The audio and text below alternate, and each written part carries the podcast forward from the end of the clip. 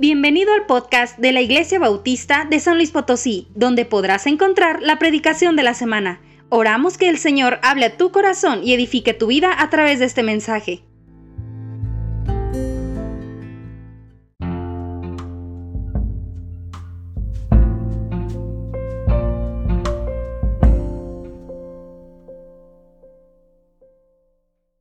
Vamos a ir aquí al mensaje.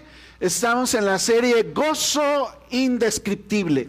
Hay un gozo que ni siquiera puedes a veces hablar de tanto gozo, de tanta alegría. Ese gozo indescriptible no puede estar fundado sobre cosas que puedes perder porque entonces pierdes el gozo. Cuando pierdes la fuente del gozo, pierdes el gozo. Bueno, hay unas cosas que no puedes perder nunca. Apúntalas ahí. La bondad de Dios. Dios es bueno. Esa es una verdad. Es, es, parte de su carácter, de su característica de ser Dios.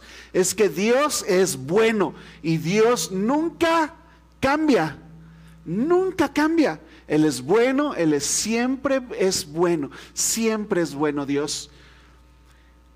Y la segunda cosa donde tú puedes fundar tu gozo es la paz de Dios. Porque Dios nos ha puesto en paz con Él, nos ha puesto en paz por la eternidad y pone paz sobre nuestro corazón. Porque ahora Él es tu Padre, Él te cuida, Él te protege, Él te guía, como cuando estabas con tus papás o en la casa ahí de tus papás, ¿verdad? Cuando estabas ahí tú no te preocupabas quién iba a pagar la luz. Bueno, si ya estabas más grandecito, a lo mejor sí te dijeron, pero más chico, ¿no? De niño. Ellos no saben nada de quién va a pagar las cosas. Tienen paz. ¿Has visto un niño dormir? Duermen en paz los niños. Bueno, esa paz que dice la Biblia que sobrepasa cualquier cosa que tú puedas entender de paz, te la da Dios. No la vas a encontrar en cosas que puedes perder, porque pierdes eso y pierdes la paz y el gozo, que era la fuente, ¿verdad?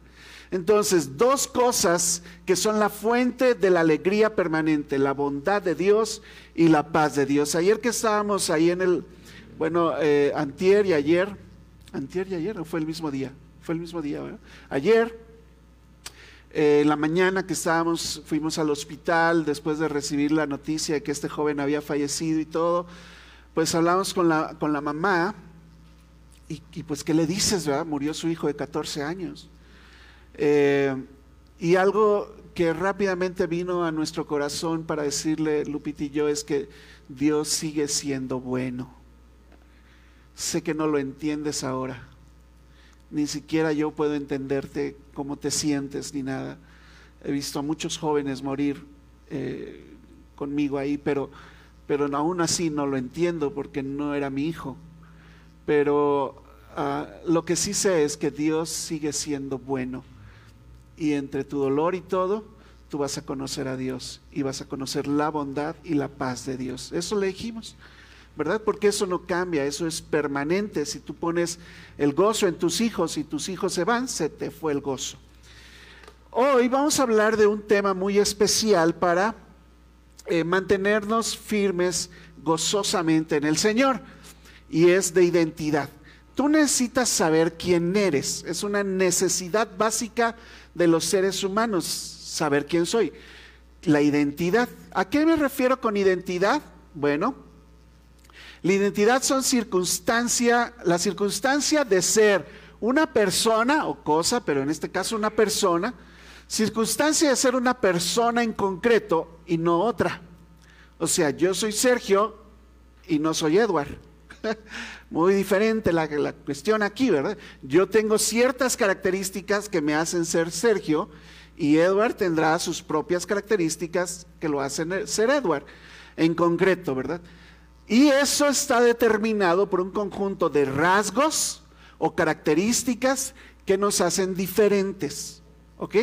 Entonces, ¿cómo puedo yo saber quién soy? Bueno, ¿cuáles son ese, rasgo de características que te diferencian de las otras personas? Eso es lo importante. En el gozo del ser, ¿verdad? Tú vas a encontrar gozo cuando sepas quién eres en el Señor. A veces ese es el problema de muchos cristianos. No has entendido quién eres en el Señor.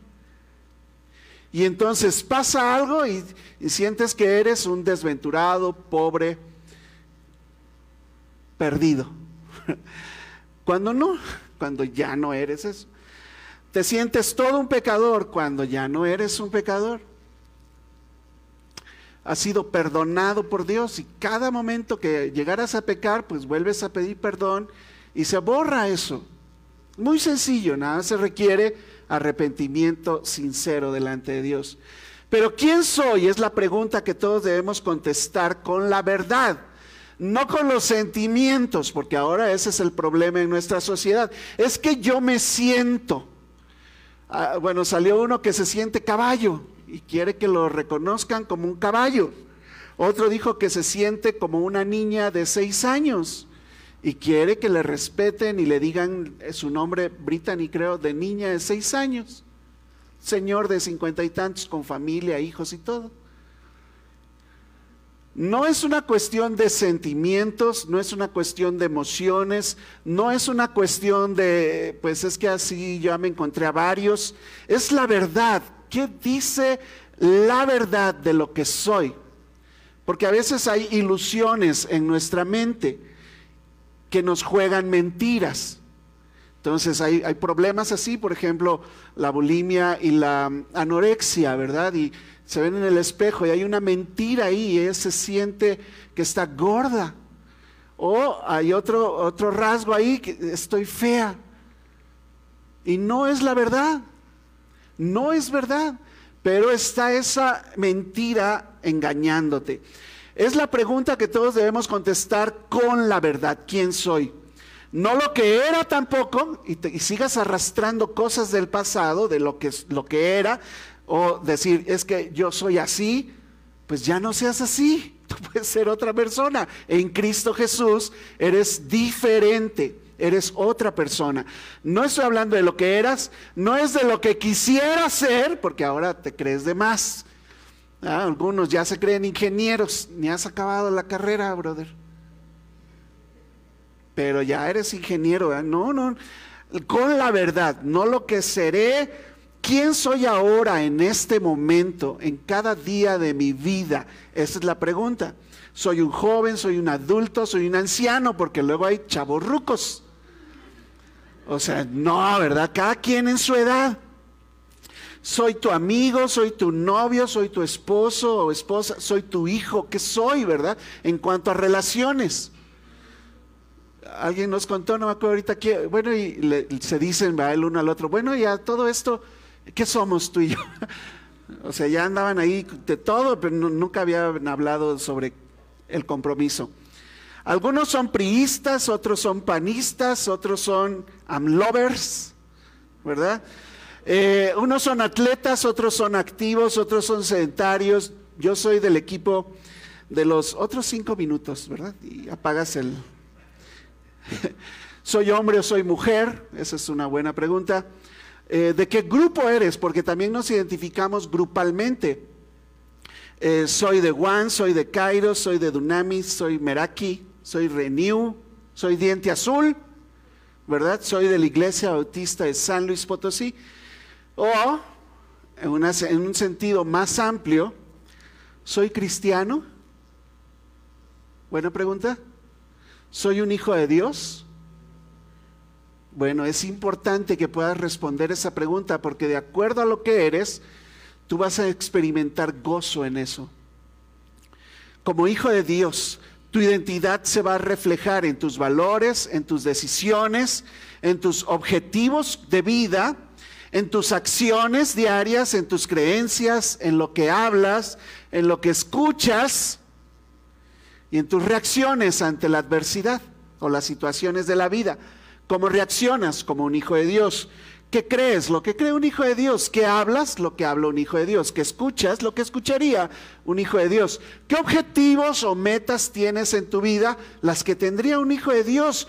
¿Qué valores son importantes para ti? Los de un hijo de Dios. ¿Cómo tomas decisiones como un hijo de Dios? ¿Por qué? Porque soy un hijo de Dios. Y mi identidad me llena de gozo. Sé ahora qué tengo que hacer cómo reaccionar ante las situaciones, cómo me debo comportar en esta vida, porque sé quién soy ahora. En la mentira de los, de los homosexuales, por ejemplo, ¿ok? Eh, les dicen, no, pues sal del closet, ¿verdad? Y, no sé por qué el closet, no sé por, por, qué no salen de la bañera o de el horno, pues del closet. Bueno, sales del closet, dice. Bueno, a través de esa mentira, cuando ellos salen del closet, digamos, y se reconocen como un homosexual, dicen que hay una liberación en su vida. Pero están viviendo una mentira, tristemente. ¿Verdad?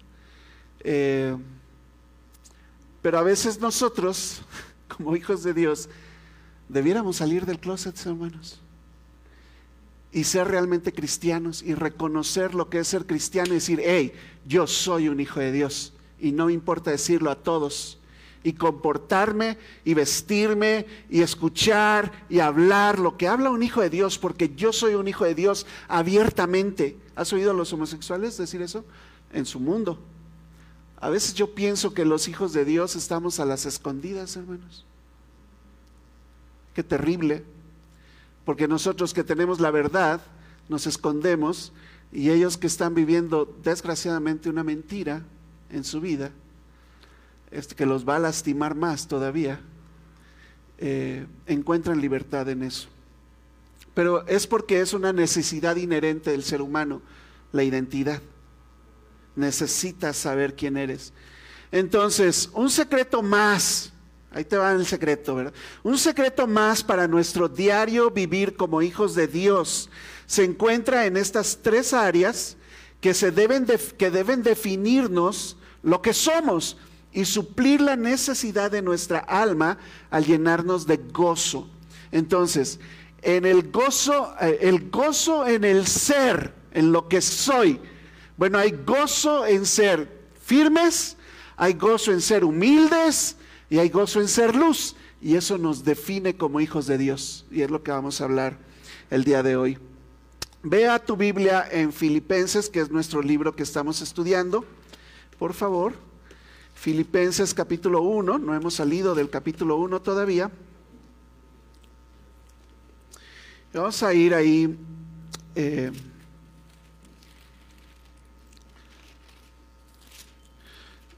Efesios, Corintios, Gálatas, Efesios, Filipenses. Capítulo 1, versículo 27 en adelante. Vamos a empezar a trabajar ahí nuestro pasaje. Hay gozo en ser firmes, hay gozo en ser humildes y hay gozo en ser luz. Y eso nos define como hijos de Dios. ¿Listos? Vamos a ir aquí al primero entonces. Gozo en ser firmes. ¿De qué estoy hablando? Bueno, déjame leerte el pasaje y luego lo vamos a entender mejor. Filipenses 1, 27 al 30.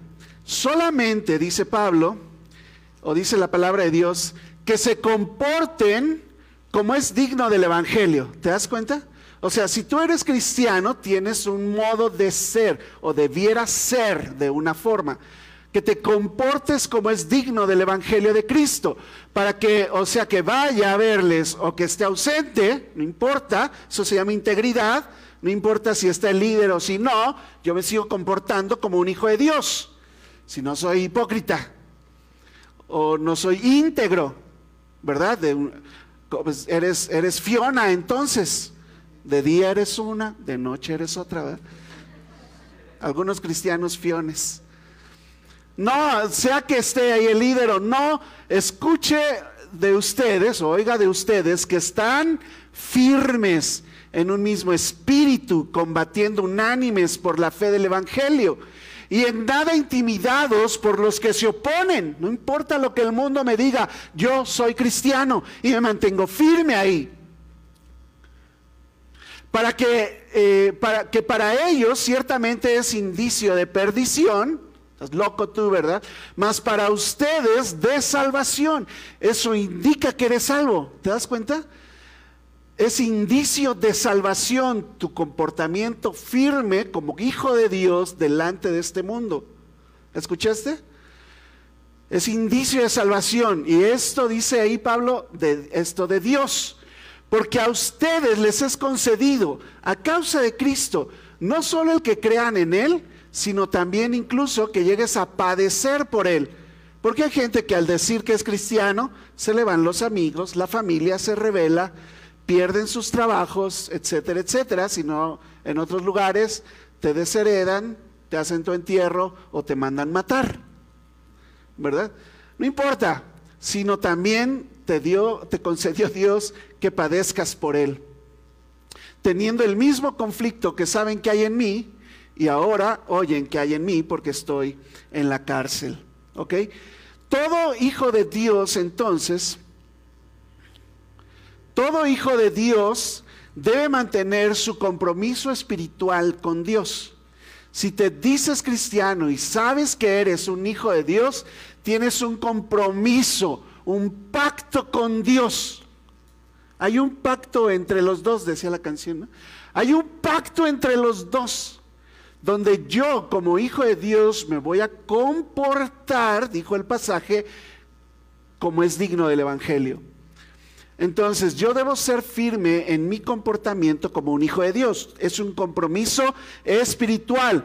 Perseverar en un comportamiento que sea santo, digno de Cristo, diferente a otros que no son cristianos y mantengo mi integridad en medio de todo lo que pueda oponerse a una costa de sufrimiento, de la injusticia del mundo actual, aún en medio de las tragedias de la vida, los temores. Mi integridad como hijo de Dios es lo que me define.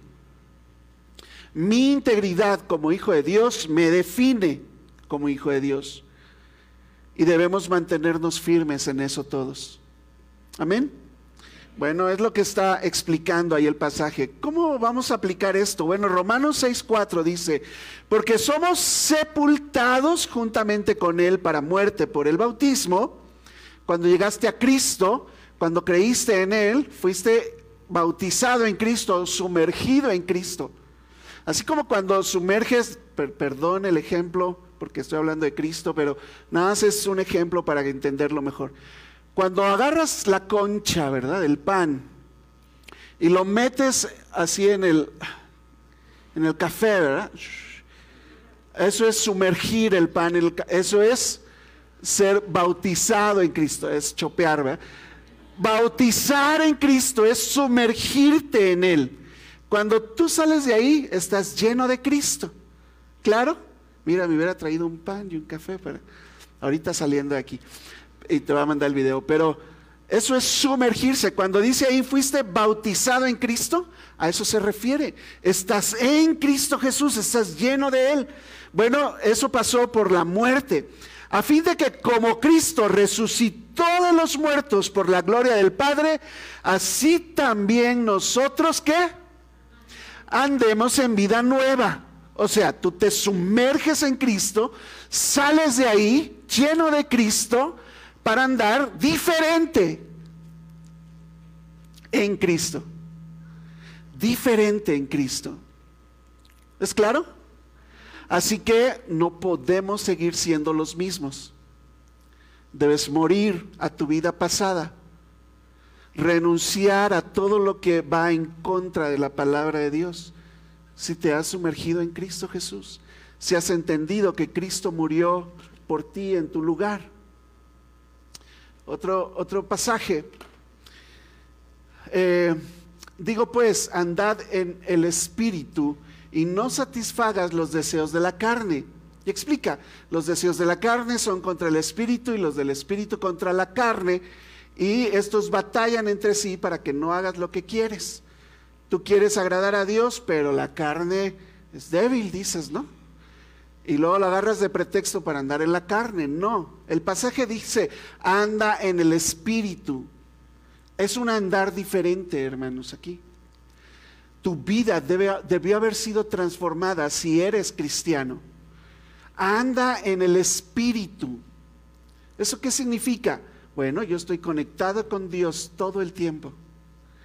Mira, en la película de Avatar, tú ves a la gente que se conecta con este hawaiana, o no me acuerdo cómo se llama, este, con ese ser, ¿verdad? Especial, espiritual, y se conectan con una cosa aquí en su cabeza. ¿Has visto, no? La película. Voy a tener que poner aquí, ¿verdad?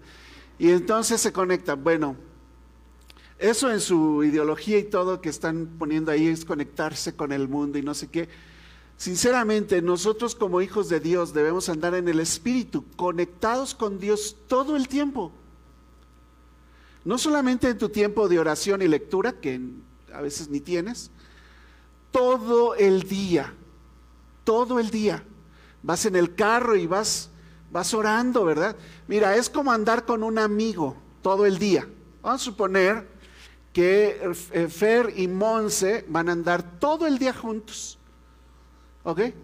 Imagínate, Fer, que andas con tu hermana todo el día juntos y no le hablas. Bueno, a veces pasa, chine, escogí un mal ejemplo. es, que luego se pelean y todo. Pero a veces estamos peleados con Dios, algo así, no le hablamos, ahí está. Pero andas con Él todo el día y tú... ¿Es en serio? ¿Así vas a andar con Dios todo el día sin hablarle? yo, o sea, Dios, esto y aquello, ay, mira esto que pasó, y ay, Dios. Y Dios ayúdame, y Dios esto, ¿verdad? Y mira esto, y a ver, déjame anoto esto, y todo el día. Eso es andar en el Espíritu. No es que te agarre la chiripiolca y te caigas al piso aquí. eso es andar en el Espíritu, estar conectado con Dios todo, todo el día. Si tú estás conectado con Dios todo el día, va a ser mucho más difícil que satisfagas los deseos de la carne, porque tienes conciencia de que está Dios ahí junto a ti todo el día. ¿Entiendes? Bueno, espero que sí. Otra forma de andar, andad en amor. Anda en amor, como también Cristo nos amó, se entregó a sí mismo por nosotros, un tipo de amor sacrificial, ofrenda y sacrificio a Dios en olor fragante. Pues tú también, dice Pablo, anda en amor. Si eres un hijo de Dios, debes andar en el Espíritu, debes andar en amor. Un amor sacrificial. Que cuando alguien necesita algo, te sacrifiques por esa persona. Sacrifiques tu, tu sueño, sacrifiques tu descanso, sacrifiques lo que ibas a usar para ti, sacrificio, sacrificio por otras personas. Eso es andar en amor. Sacrifícate por tu esposo, por tu esposa, por tus hijos. Los hijos deben sacrificarse por los papás, por sus hermanos, por otras personas que tienen contacto con nosotros, hasta con desconocidos, como la gente a la que fueron a servir en el hospital central esta semana, por ejemplo. Y andad en amor, esa es una muestra de amor. Si fuiste con otra, otra motivación, lo hiciste mal. Eh, otra cosa, mirad pues con diligencia cómo andéis, cómo debemos andar, no como necios o como tontos, debemos andar como sabios. Jóvenes necesitan sabiduría para andar como sabios. Un sabio sabe lo mejor, la mejor decisión. Eso es ser sabio. ¿Cómo resolver una situación? Eso es ser sabio, saber cómo hacerlo. Necesitas sabiduría. Entonces tú debes andar en sabiduría. Eres un hijo de Dios, necesitas andar en sabiduría. Andar en espíritu, andar en amor, andar en sabiduría. Básicamente, lo resume aquí Juan, mucho mejor. El que dice que permanece en él, que se dice cristiano, debe andar como él anduvo. ¿A quién él se refiere? Eh, pues mejor vamos a leer Primera de Juan 2.6 porque aquí se escuchan los rumores nada más. Primera de Juan, aquí la tengo, Primera de Juan 2.6, pero déjame ver qué dice antes. Versículo 4, el que dice, yo le conozco a Dios, ¿verdad? Y no guarda sus mandamientos, el tal es mentiroso, eso es lo que eres. Dices que lo conoces, pero no guardas sus mandamientos, la Biblia dice que eres un mentiroso, no un cristiano. El que dice, yo le conozco y no guarda sus mandamientos, el tal es mentiroso y la verdad no está en él. Pero el que guarda su palabra, en este verdaderamente el amor de Dios se ha perfeccionado. Por esto sabemos que estamos en Él. O sea, yo sé que estás en Cristo Jesús por tu forma de comportarte. El que dice que permanece en Él, en Dios, debe andar como Dios anduvo, o sea, Jesucristo, ¿verdad? ¿Cómo anduvo Jesús? Una forma para, práctica para todos aquí, en especial los jóvenes, es hacerte una pregunta antes de tomar una decisión de algo que vas a hacer. No estoy hablando si la cosa es buena o mala, porque todos los jóvenes vienen a preguntarnos, si no, ahí está Robert, todos los jóvenes nos preguntan, ¿hacer esto es malo? ¿Hacer esto es malo? ¿Bailar es malo? ¿Escuchar esta música es malo? No, no, o sea, no estoy hablando de que si es bueno o malo. Eso ya tú sabes lo que es bueno y malo. No te hagas. Eh, generalmente el problema es si es sabio o no es sabio lo que vas a decidir. ¿Es sabio que yo esté escuchando el, el perreo de Bad Bunny? ¿Será sabio? Te quieres reír, es chistoso, pero pon una jovencita a hacer lo que dice la letra de las canciones, a perrear y no sé qué y no sé qué, ni quiero decir las cosas aquí. Es ofensivo, tanto que dicen que respeten a las mujeres y ahí están las mujeres cantando canciones de alguien que no las respete. Terrible es este mundo de cabeza, llaman a lo bueno malo y a lo malo bueno. Bueno, eso iba a pasar. Eh, la pregunta es muy sencilla. ¿Esto que voy a hacer o esto que voy a decidir,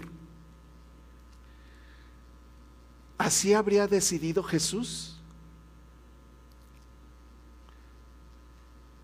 ¿Jesús escucharía esta música? Mm. ¿Jesús estaría eh, hablando de esta manera? ¿Jesús haría chisme? Jesús, Jesucristo, ¿verdad? Jesucristo, Jesús aquí. Jesucristo, ¿verdad? Jesucristo haría cosas a las escondidas, estas cosas a las escondidas que yo quiero hacer. Buena pregunta antes de tomar una decisión. Si la respuesta es sí, adelante. Ni siquiera tu conciencia te va a condenar. Necesitamos eh, ser firmes y encontrar gozo ahí en ser cristianos y comportarnos como unos hijos de Dios. ¿Esta ropa se la pondría alguien que dice ser cristiano? Buena pregunta también, ¿verdad? Los maridos, ¿así trataría Jesús a la iglesia como yo trato a mi esposa? Esposas, ¿verdad? ¿Así trataría si hubiera estado casado Jesús? Eh, ¿cómo hubiera tratado su esposa a Jesús? Algo así, ¿verdad? Pregúntate siempre, es algo, es como un filtro para ti. ¿Ok? ¿Qué haría Jesús? Hasta hay un libro que se llama así, ¿qué haría Jesús? Hay otro que se llama ¿qué comería Jesús? Bueno, ese es de dietas. Que por cierto está bueno también. Eh, debemos encontrar gozo en ser firmes como hijos de Dios también firmes por el Evangelio. Yo necesito ser firme porque yo necesito dar a conocer lo que Dios hizo conmigo, ¿ok?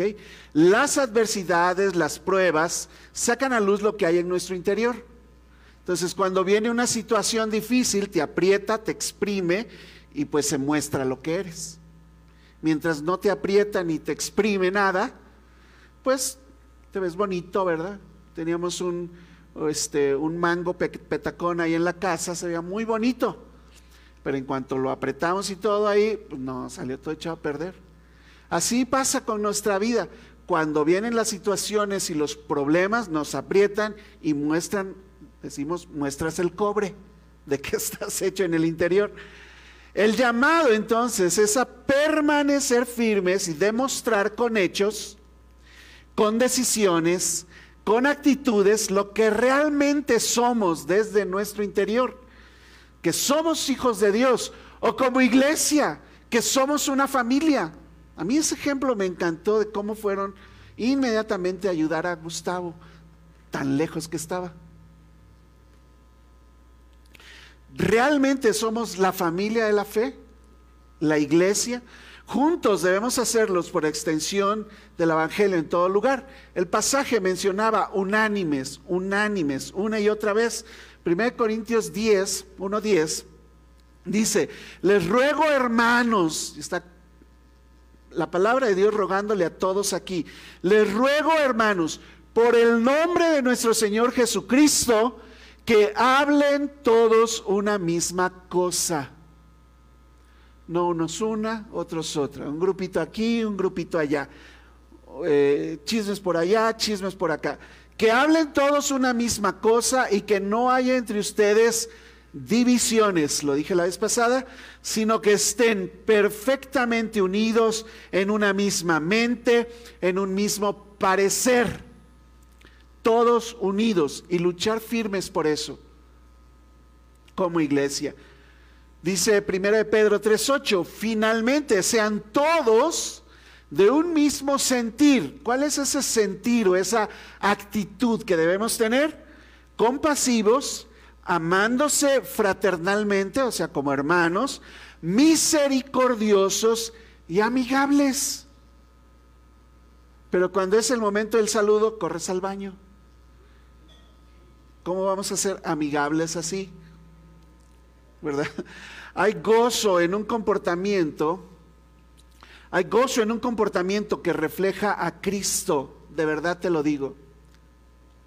Hay gozo en la unidad. Hay gozo en la ayuda mutua. Ya hoy me dijo alguien, oye, si necesitas algo, márcame en cualquier momento, ahí voy a estar. No mandes mensajitos así, márcame a mí, no tienes que hablarle a nadie más. Wow. Esa es ayuda mutua, ese es el amor ahí. Para soportar situaciones en este mundo como iglesia, todos aquí debemos tomarlo en cuenta. Hay gozo en mantenernos firmes por la causa del Evangelio de Cristo. Y quizá, Gus, Quizá, no lo sé, no soy Dios, pero quizá para eso se te descompuso la camioneta ya, para mostrar quiénes somos en esta iglesia. Y Dios lo usó de esa manera, Dios te va a bendecir. Tenemos gozo en ser firmes en nuestras convicciones cristianas, amén. Bueno, si no tienes gozo en eso, tienes un problema. Pero tienes que tener gozo en ser cristiano. Ahora, la segunda cosa aquí es gozo en ser humildes. Y la humildad de verdad es complicada para los seres humanos. Déjame leer el pasaje aquí, es una porción de la Biblia increíble. Filipenses 2 del 1 al 11.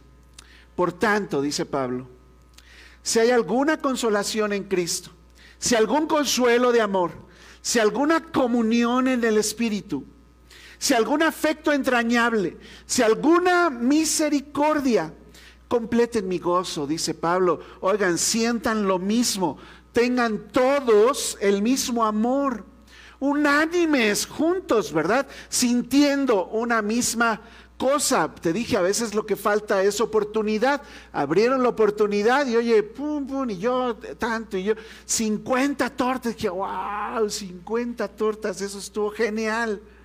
Todos sintiendo una misma cosa. Pero dice, me quedé atrás aquí.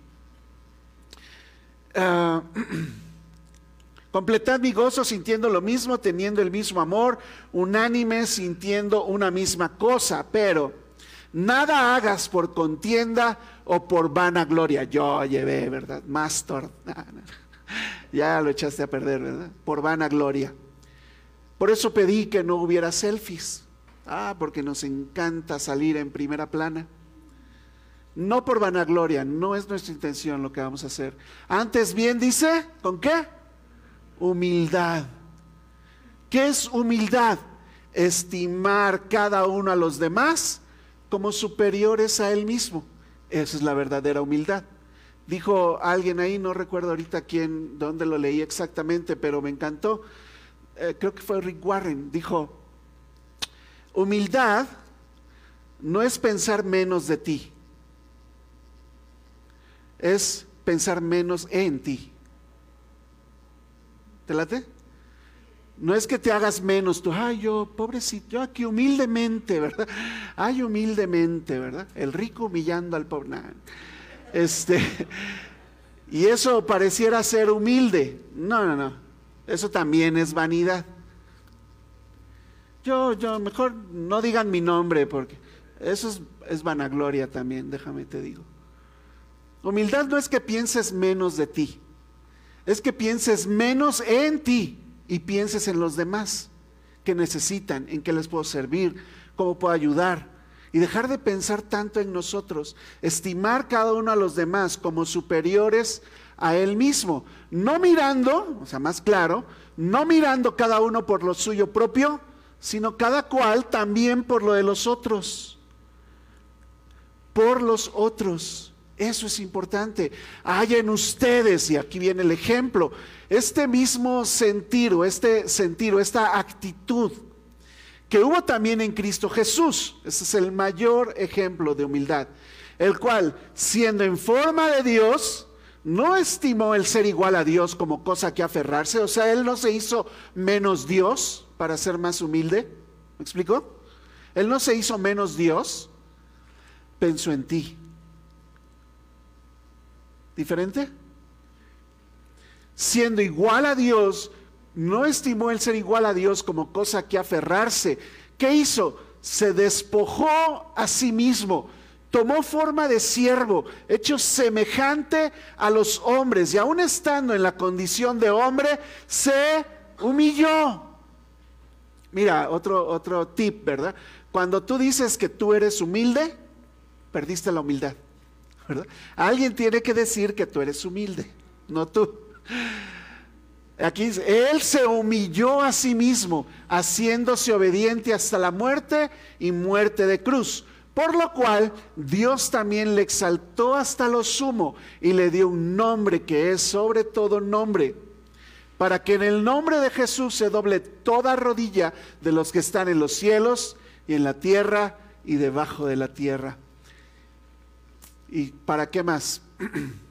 y toda lengua confiese que Jesucristo es el Señor para gloria de Dios Padre. Tenía un propósito muy especial. Así que la humildad, esto que acabo de definir, es el rasgo de carácter, primero, más raro en la tierra por nuestra naturaleza egoísta, pero el más necesario en ver en un cristiano. Un cristiano por definición, es humilde. No es que deba ser humilde. Si es cristiano, es humilde.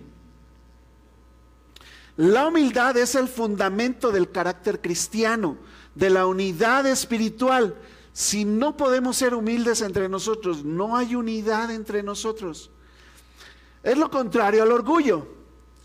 Y el, y el orgullo es el pecado principal que separó a Dios del hombre. Y el orgullo es el que hace que tú seas Dios para ti mismo. ¿Escuchaste? Así que la palabra de Dios constantemente nos llama a ser humildes, bíblicamente definidos. ¿Ok? Así que un rico puede ser humilde y un pobre también puede ser humilde. No es una cuestión de economía, es una cuestión de corazón. ¿Sí? Cuando el pobre o el rico piensan en alguien más, los dos están siendo humildes. ¿Me expliqué ya? Ok. Entonces, hay gozo en ser humildes al ver por los demás. ¿Quieres escuchar? Proverbios 11.2. Cuando viene la soberbia, viene también la deshonra, mas con los humildes está la sabiduría. Proverbios 11.2. La humildad y la sabiduría van de la mano. Piensa en los demás y te va a ir bien, dice Dios. Lucas 22, 25. Están los discípulos preguntándose entre ellos quién de ellos será el mayor, o sea, el principal discípulo de Cristo. Tonterías. Bueno, Jesús les dijo, los reyes de las naciones se enseñorean de ellas, los que sobre ellas tienen autoridad son llamados bienhechores. Pero ¿qué crees? No será así entre los discípulos, sino sea el mayor entre ustedes como el más joven, y el que dirige como el que sirve. Y luego dice, ¿quién es más importante? ¿El que se sienta a la mesa o el que sirve? Todos dicen, no, pues el que se sienta a la mesa es el que va a pagar, es el que ordena qué quiere comer y todo. El que se sienta a la mesa es el importante, el otro es un servidor. Y dice Jesús, pero yo estoy entre ustedes como el que sirve. ¿Escuchaste? Eso es ser humildes. Y estamos aquí para servir. Y el que dirige es el servidor de todos. Es el servidor de todos. Yo estoy aquí hoy sirviéndole a todos para que todos saquen beneficio para su vida. Y eso mueve mi vida a mí. Dirigimos y todo aquí para tu bien, si tú quieres, ¿verdad? Bueno, debemos ser humildes como Cristo, al ver por los demás y, como Jesús, ¿verdad? Él mismo nos puso, nos puso el ejemplo. Debemos ser humildes como Cristo. Juan 13 cuenta la historia ahí, están en la última cena con los discípulos. Tú sabes, hicimos la última cena, la, cena del Señor aquí el otro día, eh, pero dice que estando ahí, eh, déjame ir al pasaje, Juan 13, 3 al 5, dice, sabiendo Jesús que el Padre le había dado todas las cosas en las manos y que había salido de Dios y a Dios iba, o sea, no lo hizo por necesidad de nada, él sabe quién es, no importa, yo puedo servir porque yo sé que soy un hijo de Dios. No es que aquí yo sea el pastor y todos me deban servir. Yo estoy para servir a todos. Y no necesito demostrar nada ni nada. Yo sé quién soy, dice Jesús. Bueno, se levantó de la cena, se quitó su manto, tomó una toalla, se la ciñó, luego puso agua en una cubeta, en un lebrillo, y comenzó a lavar los pies de los discípulos. Esa actividad, hermano, era la actividad más del esclavo más bajo en tu casa.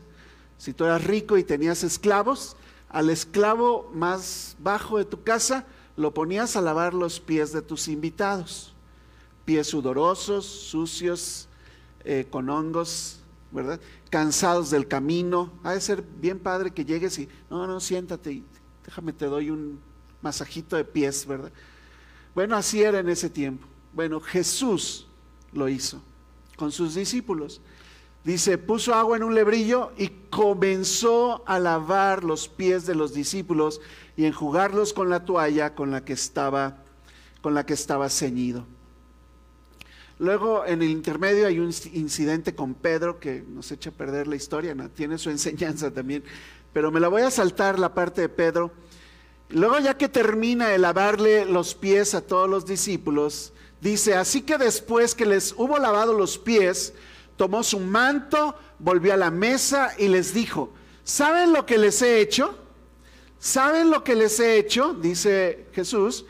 Ustedes me llaman a mí maestro y señor. ¿Y saben qué? Dicen bien porque lo soy. Sí soy. Yo soy. Sé quién soy soy el maestro y soy el Señor. Pues si yo, el Señor y el maestro, he lavado sus pies, ustedes también deben lavarse los pies los unos a los otros. Los unos a los otros. Dice, porque ejemplo les he dado, para que como yo les he hecho, ustedes también hagan. De cierto, de cierto les digo, el siervo no es mayor que su señor, ni el enviado es mayor que el que le envió. Si saben estas cosas, palabra mágica, mil veces felices o bienaventurados serán si las hicieren. ¿Hay gozo en ser humildes? Lo dijo Jesús. Y vas a encontrar gozo en servir a los demás. Puedes tener gozo en mantenerte firme, gozo en servir a Dios, gozo en servirnos unos a otros. Y no tienes que demostrar nada a nadie, no se trata de posiciones. Hay que ser humildes como parte de nuestro carácter cristiano. Y ahí encontrarás bendición. Mira, tengo un grupo allá de jóvenes que están metidos en producción. Saluden, allá están los de producción. Este, todos nuevos. Bueno, Nayetli nada más. Pero los demás están nuevos, simplemente respondieron a un llamado que yo hice. ¿Quieres servir en esta iglesia? Yo, ¿qué sabes hacer? Pues yo estoy estudiando esto, yo estudié esto, yo, oye, pues tú eres de producción, vente para acá. ¿eh? Y hay un grupo nuevo en producción ahí, sirviendo a Dios. ¿Es una cuestión de títulos? No. Llegaron a las nueve de la mañana junto con su pastor a preparar todo para servirles a ustedes, para llevar el mensaje a Ciudad Valles y a otros lugares a través de las redes sociales. Y esa es su carga y su llamado, y por eso llegan temprano y están ahí atrás, poniendo a servicio de Dios lo que saben hacer. Y eso, hermanos, es ser humildes, ver por los demás. Última cosa aquí, si tú quieres ser feliz, porque andas buscando la felicidad, en cosas que se pierden. Pero debieras encontrar felicidad en ser cristiano, comportarte como lo que es ser cristiano. Debes encontrar felicidad en ver por los demás y servir a Dios de esa manera. Y lo último, hay gozo en ser luz. Tú eres luz y hay gozo en eso. Déjame ir al pasaje, la última parte, Filipenses 2 del 12 al 18. Por tanto, dice Pablo, siguiendo el pasaje, amados míos, como siempre han obedecido, no como en mi presencia solamente, sino mucho más ahora en mi ausencia, pero siempre son bien obedientes todos ustedes, dice, eh, esté yo o no esté, les voy a pedir a todos, dice Pablo, que se ocupen en su salvación con temor y temblor. Ocúpense en su salvación con temor y temblor. Porque Dios es el que produce en ustedes el querer como el hacer por su buena voluntad. Es el, es el que lo hace.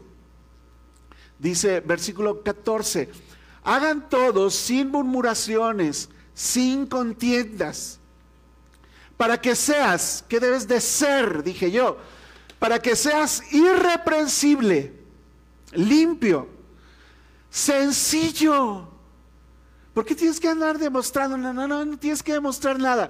Eres una persona sencilla, dice Dios. Sencillos. Eres un hijo de Dios, dice ahí. Eso es lo que eres, esa es tu identidad y hay gozo en serlo. Hijos de Dios sin mancha, cuidando y buscando la santidad en medio de una generación que te acabo de describir, una generación maligna, una generación perversa, dos, dos palabras fuertes, maligna este mundo, maligno este mundo, perverso este mundo, en medio del cual ahí estamos nosotros. ¿Qué tenemos que hacer nosotros que somos luz? Dice, en medio de la cual resplandeces como luminaria en el mundo. Una luminaria era una antorcha, en ese tiempo no había actividad, eh, eh, digo, eh, electricidad. No está hablando de una luz como estas que tenemos aquí. Está hablando de antorchas que se encienden y se consumen. Por eso le puse Pairos al grupo hace años, ahora se llama Kairos, pero en ese tiempo, Pairos era una luz que se consume en este mundo por dar luz a este mundo. Resplandeces como luminaria en el mundo. ¿Cómo vas a resplandecer? Asidos o agarrados de la palabra de vida, palabra de vida, tu Biblia. ¿Para qué? Para que en el día de Cristo yo, dice Pablo, que les enseñé todo, yo pueda gloriarme hasta allá con Dios, ¿verdad? yo pueda gloriarme de que no he corrido en vano, ni en vano he trabajado. Dice, y aunque sea derramado yo, dice Pablo, en libación sobre el sacrificio y servicio para ustedes, ¿verdad? De su fe, pues me gozo y me regocijo con todos ustedes, porque soy luz, porque soy un hijo de Dios, porque puedo servirles y tengo gozo, dice Pablo. Gozo y, ay, ¿qué otra palabra? Pues ponle ahí regocijo, ¿verdad? Gozo y regocijo. Está escribiendo con Timoteo. ¿Qué palabra usamos, Timoteo? Ponle gozo y regocijo, Pablo. ¡Wow! Increíble. Hay gozo, ¿verdad? Dice, hey, gócense conmigo. Asimismo, gócense y regoncíjense también ustedes conmigo. Hay gozo en eso, hermanos. Hay un gozo en ser luz que alumbra en la oscuridad, luz que alumbra en la oscuridad. Ocupémonos entonces todos de la aplicación, ocupémonos en ser firmes, en ser humildes, en ser santos. ¿Qué quiere decir eso? Ser diferentes. ¿Diferentes a quién? Al mundo, porque tú eres cristiano. Tiene que haber una diferencia, algo que te caracterice como cristiano. Diferentes apartados para Dios, esa es la otra palabra que significa santo. Eres apartado para Dios. Estás en este mundo, pero no eres de este mundo. Permitamos entonces cada uno de nosotros trabajar a Dios en nuestras vidas, que nos llene de luz, que nos santifique, que nos transforme. Si no hay transformación en nuestras vidas, o, estás a las escondidas, o cuando viene el problema sale a relucir lo que hay dentro de ti, y que no es luz, sino oscuridad. Eh, estamos perdidos, estás perdiendo el tiempo oyendo este mensaje, estás perdido. Mira, a mí me sorprende gente que ha sido súper fiel en esta iglesia y mira, calladitos. Tú ni siquiera sabes de quién estoy hablando. A lo mejor él se da cuenta.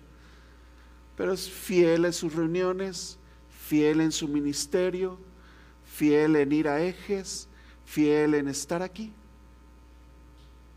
Y oye, y yo veo su vida, él cree que no, pero yo estoy viendo su vida. Mm, esa es fidelidad.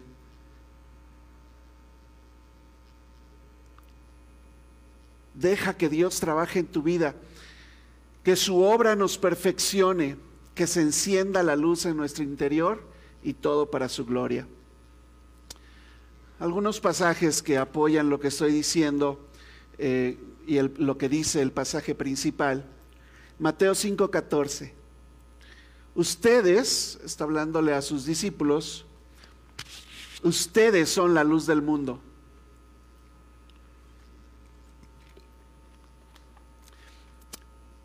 dice Jesús, es imposible, ¿verdad? Que una ciudad asentada sobre un monte se esconda. No se puede. Si tú eres luz, eres cristiano, gózate en eso y alumbra.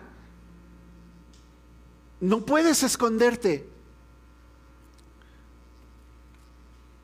1 Corintios 15, 58 ahora dice, porque en otro tiempo eras tinieblas, pero ya no eres en otro tiempo podías tratar a tu esposa como la tratabas, pero ya no.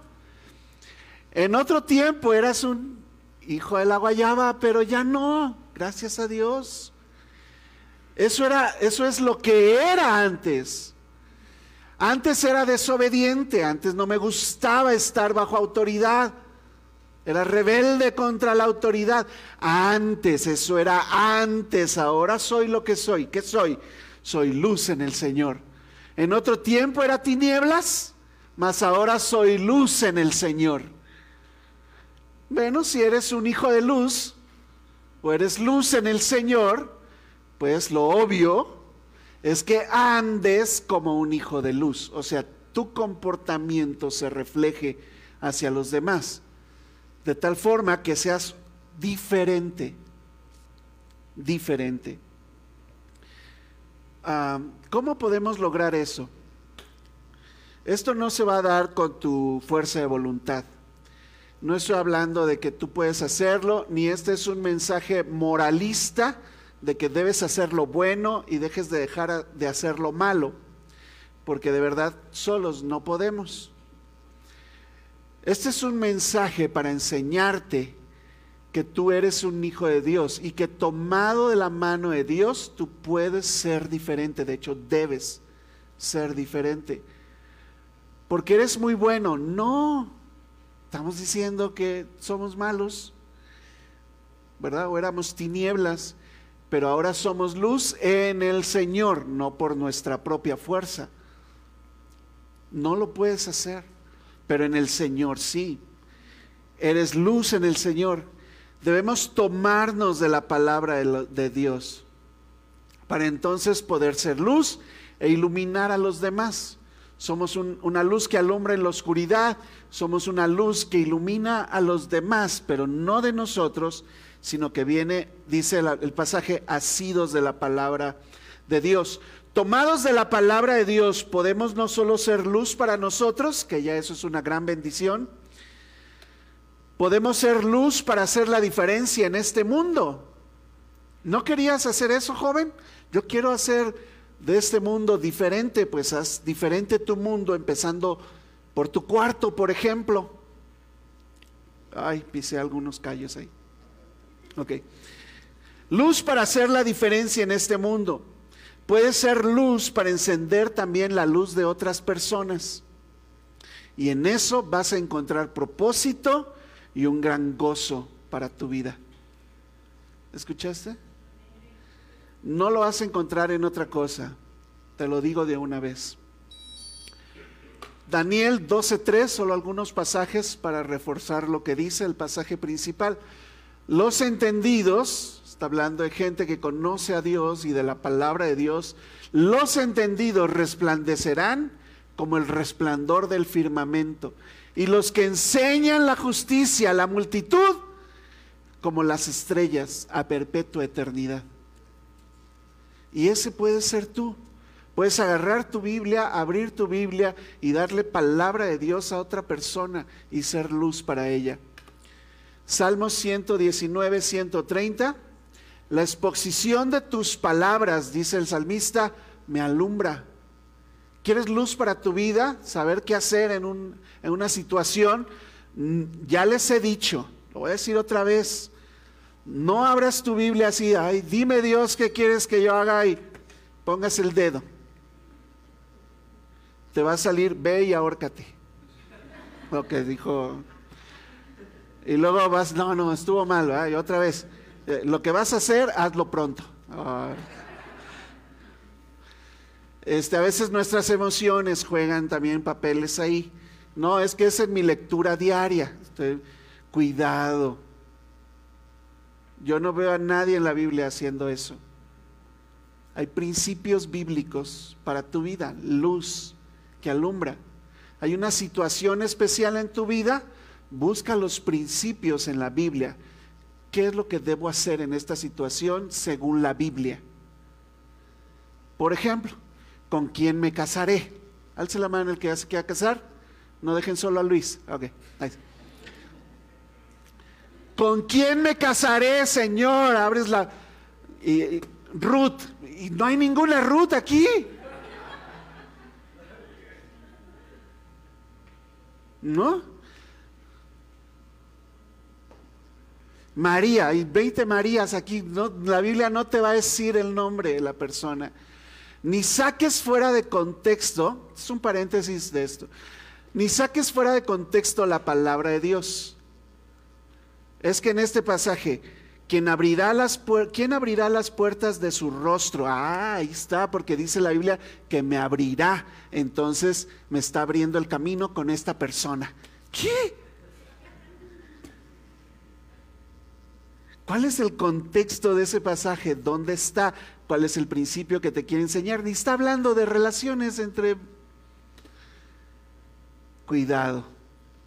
No sabes cómo hacerlo, acércate a tus líderes. Otra forma, pide consejo. Gente que sabe de Biblia te puede ayudar. Y eso alumbra tus palabras, las palabras de Dios, alumbra y hace entender a los simples. ¿Escuchaste? Hace entender. En el mensaje anterior entonces aprendimos que ninguna circunstancia podía robarle el gozo a Pablo no está fundado en cosas que podía perder. Ni disminuir su entrega y pasión por el ministerio. Y doy gracias a Dios porque he visto a esta iglesia agarrar la onda. Ahora, ser cristiano es lo que lo mantuvo firme. Y decir, yo soy un hijo de Dios. también le hizo humilde y toda su vida fue ver por los demás. Y le llevó a dedicarse a hacer luz para otros que estaban en oscuridad. Y eso, hermanos, es una vida que vale la pena vivirse. Amén. Amén. Déjame concluir entonces este pasaje eh, con una frase de Lucas Leis, un, eh, eh, por muchos años fue líder de jóvenes a nivel Latinoamérica, ha escrito muchos libros y todo, y él dice en un libro que se llama Diferente, un libro para jóvenes, hablando de ser cristianos y la diferencia que pueden marcar en este mundo, el libro se llama Diferente, dice ahí una de sus partes, ser santos se trata de ser diferentes, de entender el diseño divino detrás de nuestras personalidades y circunstancias, de disfrutar la emocionante aventura de hacer la voluntad de Dios para nuestras vidas y abrazar el precioso propósito para nuestro destino. Eso es ser santos. Eso es ser diferentes. Mis preguntas aquí, como siempre, para ti son estas. Número uno, ¿serás una persona que se mantiene firme en Dios y unido a la familia de Dios? ¿Serás esa persona que se mantiene firme en Dios, unido a la familia de Dios? ¿Serás alguien que se ocupa no solo de lo suyo, sino también de lo de los demás? ¿Serás esa persona dedicada a obtener luz a través de la palabra de Dios y compartir esa luz con otras personas? Son mis tres preguntas esta mañana, porque de ello depende tu felicidad. Si tú te comportas como un hijo de Dios dignamente, si te ocupas de los demás, si estás en la palabra de Dios y una constante comunión con Dios para luego compartir eso con otras personas, encontraste el gozo de tu vida, hermano. Y son cosas que no puedes perder. La palabra de Dios nos asegura que aún y a pesar de todo, es ahí donde se encuentra gozo indescriptible, en ser firmes, en ser humildes y en ser luz. más sencillo no lo puede explicar la palabra de Dios. Quisiera que te pusieras de pie, que nos pusiéramos de pie todos, simplemente para orar y terminar esta mañana.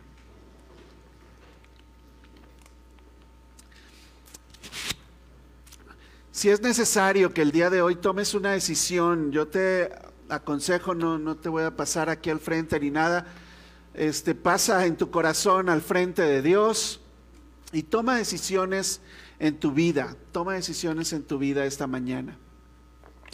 Señor Jesús, estamos delante de ti hoy. Ah, venimos, Señor, después de escuchar tu palabra, la enseñanza en Filipenses sobre quiénes somos en Cristo, en ti. ayúdanos, Señor, a permanecer firmes en, en lo que somos, en lo que hemos declarado, Señor, ser.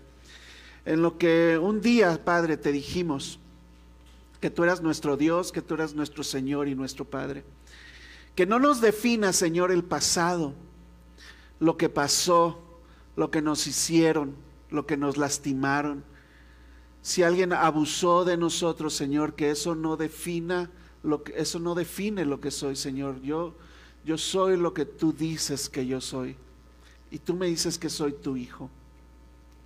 Esta mañana, Señor, ayúdame a entender eso y a mantenerme firme en eso.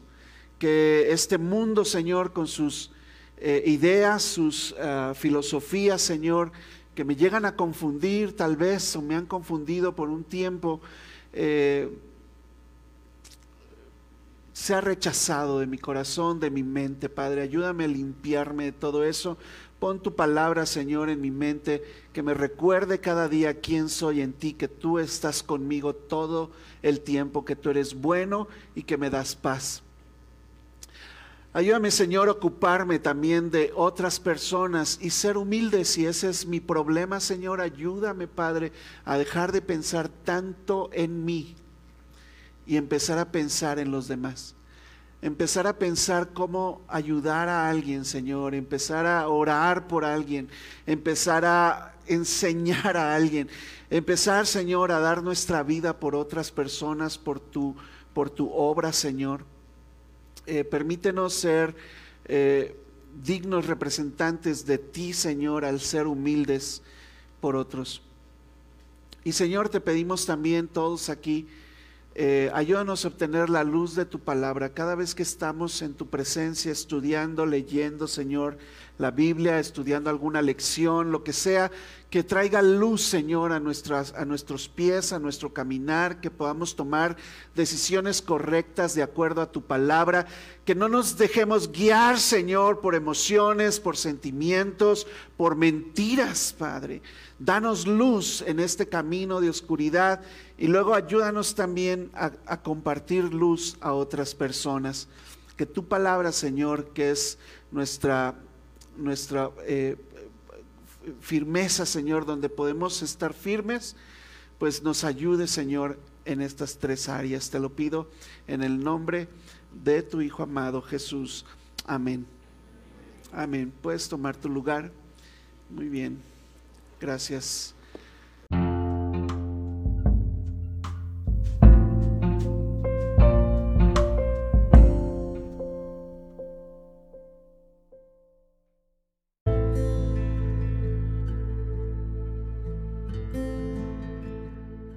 Gracias por escucharnos. Si este mensaje fue de bendición a tu vida, dale en compartir y suscríbete al podcast. Para más información de nuestra iglesia, búscanos en Facebook como Iglesia Bautista de San Luis Potosí. Dios te bendiga.